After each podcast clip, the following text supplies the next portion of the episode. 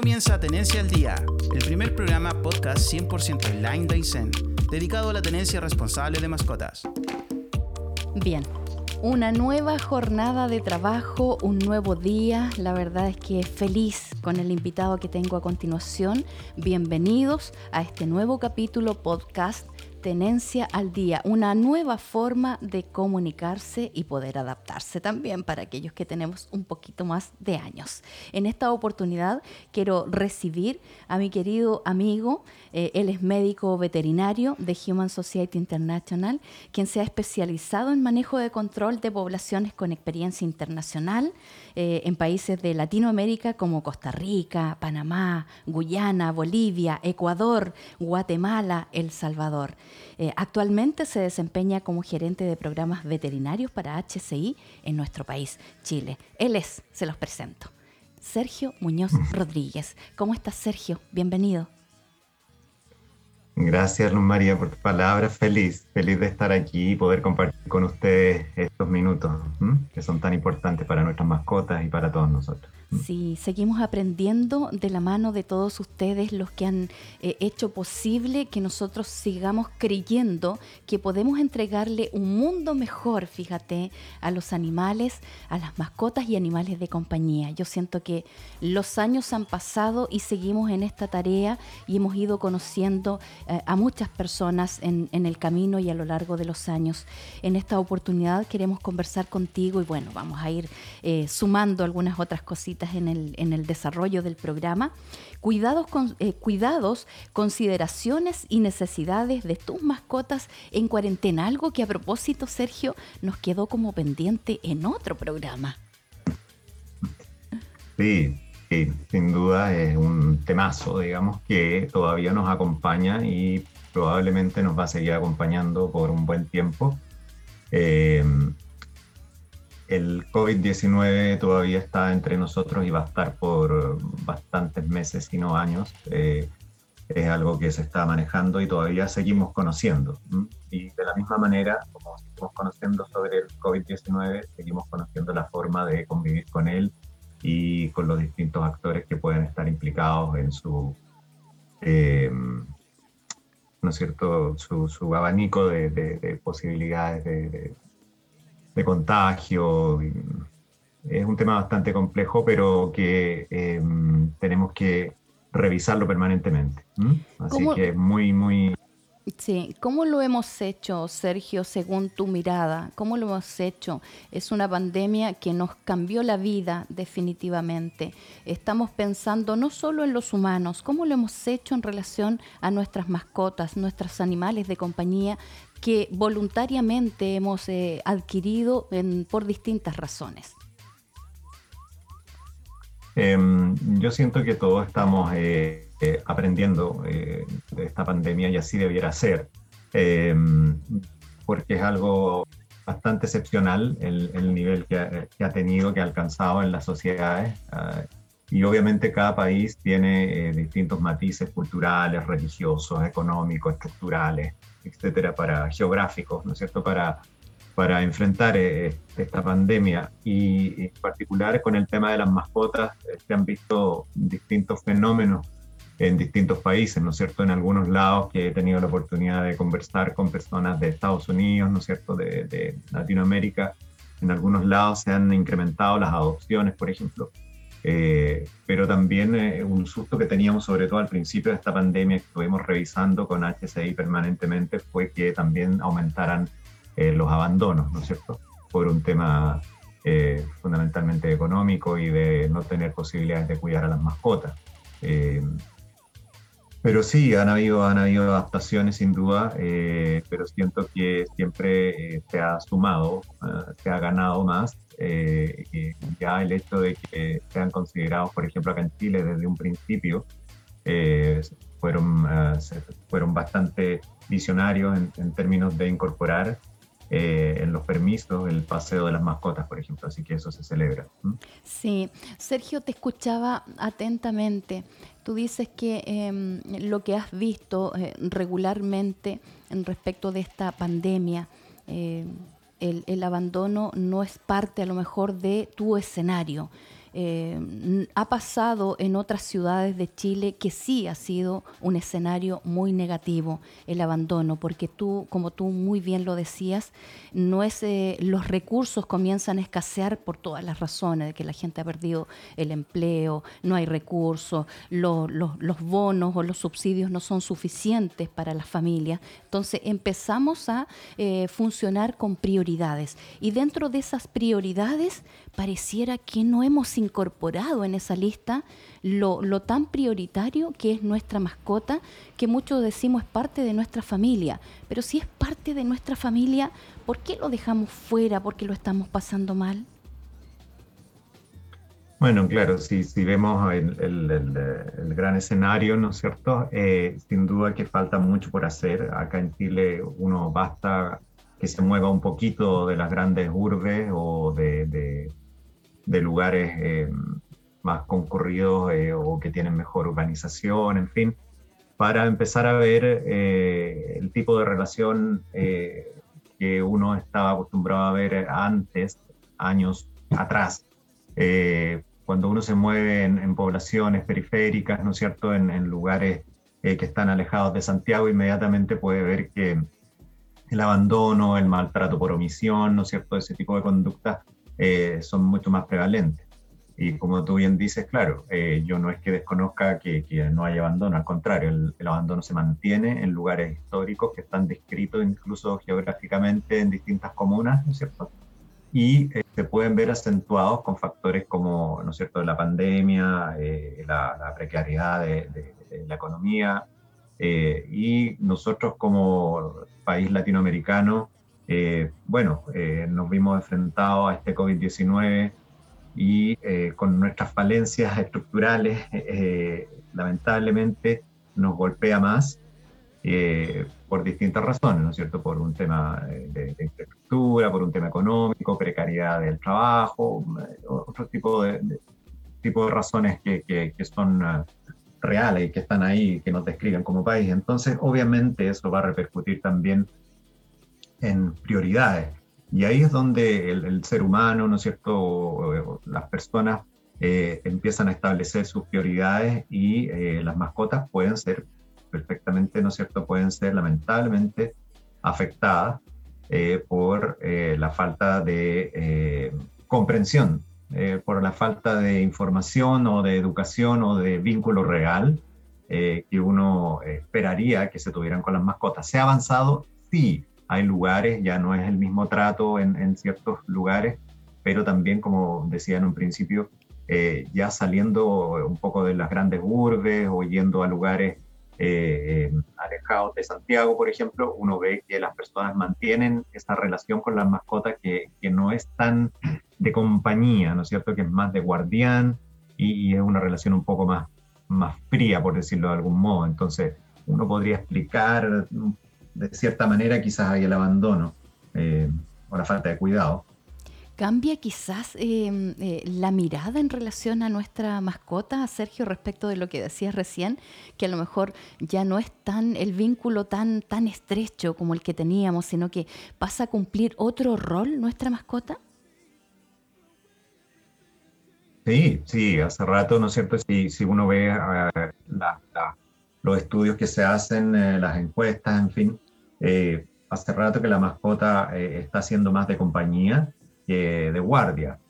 pero vuelvo y digo, dependiendo de la locación, del lugar, pero sí es cierto que van, van ocupando espacio y en ese sentido eh, comentaba también de que eh, se vieron cómo aumentaban las adopciones, ¿no es cierto? Cuando uno conversa con los grupos locales de, distintos lugares, eh, sí, ellos vieron muchas veces que aumentaron las adopciones por factores, ¿no es cierto?, que hasta psicológicos de esta pandemia, ¿no es cierto? Las personas estaban encerradas, cuarentena, entonces la mascota está claramente descrito antes de la pandemia y ahora con mayor razón, ¿no es cierto?, cumplen un rol fundamental en poder apoyar al ser humano, ayudarnos a pasar el encierro, ¿no es cierto?, y a mantenernos más equilibrados.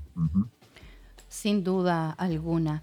Eh, en relación a, todo lo que tiene que ver con este encierro, estas cuarentenas que se han extendido por meses. ¿ah? Uno de repente suele, eh, suele pensar en cuánta capacidad tiene cada ser humano, porque algunos aguantan un poco más y otros aguantan un poco menos. Menos mal que existen la posibilidad de los permisos, que incluso hoy día se han incorporado, como tú lo decías al principio, el paseo de nuestras mascotas.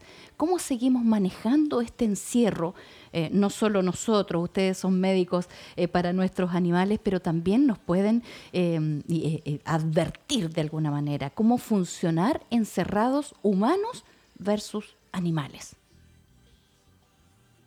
Uf, un tremendo, tremendo tema. La verdad es que, claro, es muy complejo porque depende mucho de las realidades individuales también, o realidades familiares, ¿no es cierto?, del grupo eh, porque mm, obviamente hay mucha relación también con el, con el grado de confinamiento que puede haber en la familia, con el lugar donde uno vive, ¿no es cierto?, con el acceso a distintos bienes o no, eh, el acceso a, a, espacios públicos que sean, eh, no sé, que permitan un, un, un esparcimiento, un, eh, vuelvo y digo, o sea, hay lugares en que uno puede salir y desconectarse y tener naturaleza. Hay otras personas que viven rodeados de una jungla de cemento donde es más complejo, claro, y tienen que pasar, ¿no es cierto?, eh, en contacto más estrecho con, con otras personas. Entonces, eh, son realidades muy distintas y lamentablemente sabemos que enfermedades como el COVID-19 están asociadas, ¿no es cierto?,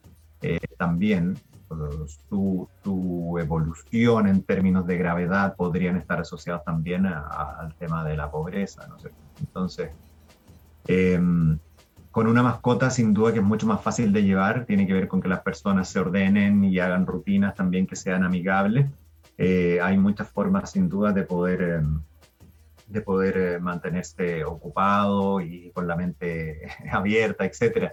Y las mascotas ahí representan un, gran incentivo porque ocuparse de ellas, ¿no es cierto?, no es, no es menor y es lo que debiera ser. Y la pandemia ha sido una gran oportunidad para reencontrarse no solo con los familiares humanos, sino que también con los familiares, ¿no es cierto?, perrunos o gatunos en este caso, eh, y, conocerlos más. O sea, para las mascotas no deja de ser algo extraordinario también, o sea, ellas de repente nos, oye, están todo el día con nosotros, esto es raro, ¿no es cierto? Para los perros quizás puede ser, eh, puede ser más interesante, pero los gatos, atención, los gatos tienen su onda más individual, ¿no es cierto? De repente quieren estar solos, entonces eso también es importante eh, conocerlo, porque no necesitamos estar encima de ellos todo el tiempo, porque tenemos que pensar en las necesidades de ellos también. Un perro, eh, pero con mayor razón un gato, ellos necesitan su espacio. Y muchas veces nuestras rutinas eran salir en la mañana temprano y volver eh, a final del día, ¿no es cierto? Entonces las mascotas también sintieron eso. Ahí hay ahí un efecto que empezamos a ver ahora, por ejemplo, en los perros podemos ver quizás que haya un poco más de ansiedad por separación, porque estuvieron acostumbrados meses a estar con nosotros todo el día prácticamente y de pronto nuevamente salimos a trabajar eh, y eh, ellos se quedan ahí todo el día. Entonces, haciéndose preguntas. sí, es un ejercicio permanente, entonces hay que estar atento y, nosotros mismos acá en la casa, o sea, nos preguntábamos, claro, qué iba a pasar con, con, nuestros dos perros y, empezamos a hacer unos ejercicios de unas salidas cortas eh, y volver como para empezar a tratar de, de, mostrarles que, bueno, que en algún momento íbamos a tener que volver a salir. Como para que se vayan acostumbrando. Sí, un condicionamiento que se llama, claro.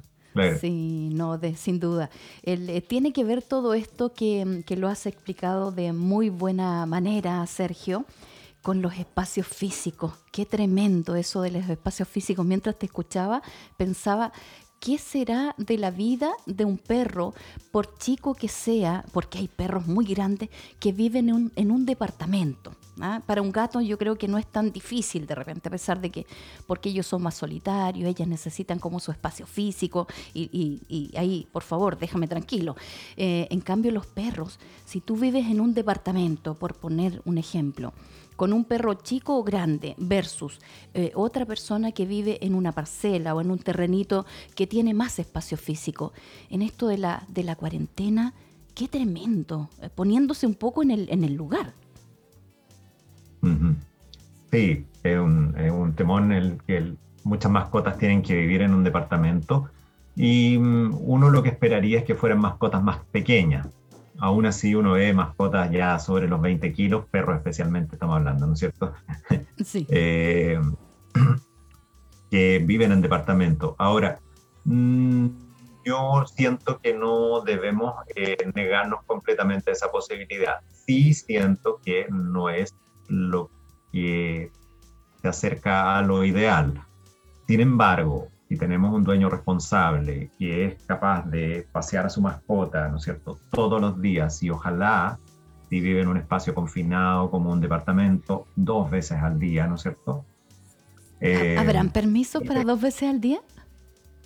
Que, claro, ahí entramos en, esta, en estas conversaciones, claro, porque cuando empezó la cuarentena habían eh, varios permisos a la semana, ahora cuando hay cuarentena eh, son, llegamos a dos permisos a la semana, lo que no era suficiente, sin duda, sin duda, pero ahí hay otras discusiones. Ahora cuando algunas comunas pasan a la siguiente fase de transición, tienen cuarentena el fin de semana y ahí es solo un permiso.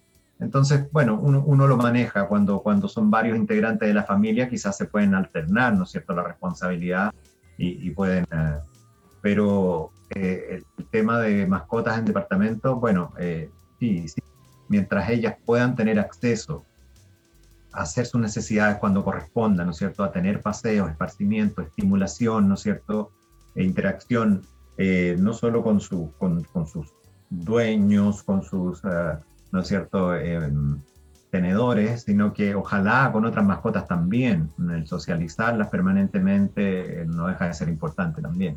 ¿Mm? Sí, por supuesto. Em, en relación al mismo encierro que se produce tanto en, época de pandemia, cuarentena, el encierro eh, propiamente tal, eh, no solo los humanos subimos de peso porque pareciera que todo el mundo está pensando en hacer cosas ricas porque la familia está toda junta, reunida, qué sé yo, también suben de peso nuestras mascotas. ¿Cómo manejamos eso, Sergio? yo siento que es un poco sumado a lo que debemos pensar con nosotros mismos, ¿no es cierto? Hacernos una, hacernos una especie de rutina. Los seres humanos y también eh, los perros, fundamentalmente las mascotas, son muy de rutina también. ¿ah? O sea, ellos se acostumbran a funcionar según, el funciona, según cómo la casa o el departamento opera. Y en ese sentido pueden también educar incluso su, su, su esfínter, por decirlo de alguna manera. Entonces, eh, en la medida que nos hagamos una serie de actividades más o menos planificadas, no se trata de ser estrictos, ¿no es cierto?, eh, al pie de la letra, pero sí eh, eso ayuda. Y eso tiene que ver con, por ejemplo, eh, cuidar nuestra dieta, ¿no es cierto?, cuidar la dieta de ellos. y si hay menos posibilidades de ejercicio, bueno, poner atención en que las raciones tienen que disminuir en un porcentaje probablemente del 10, 15%. Mm, es algo, es un ejercicio permanente. Eh, pero ahí nuevamente retoman importancia las salidas, ¿no es cierto? Que no tienen que ser salidas necesariamente a que el perro corra como loco y corra atrás de una pelota, no, sino que caminatas, pero en un, en un nivel que le permitan a la mascota eh, no solo tener actividad física, sino que la mascota también tiene actividad en su cabecita, ¿no es cierto? Un perro que va amarrado, corto, apegado a su dueño, ¿no es cierto?, a su tenedor, no es un perro que está teniendo una, una real salida, un, real paseo. Ya para ellos es muy importante el oler, ¿no es cierto? El tener esos estímulos. Acuérdense que ellos funcionan mucho por su nariz, ¿no es cierto? Por su sistema olfativo, que, es un mundo que no terminamos de entender.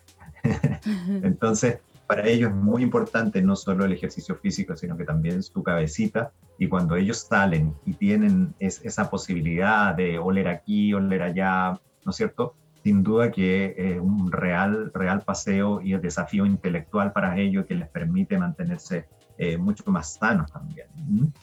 Sí, eh, porque siento yo respecto de, lo que acabas de decir, que uno como ser humano como que piensa que ellos no, no, como que en su cabeza no pasa nada, pero ellos también son eh, eh, seres vivos sintientes que, eso no debiéramos olvidarlo y practicarlo un poquito más, me parece.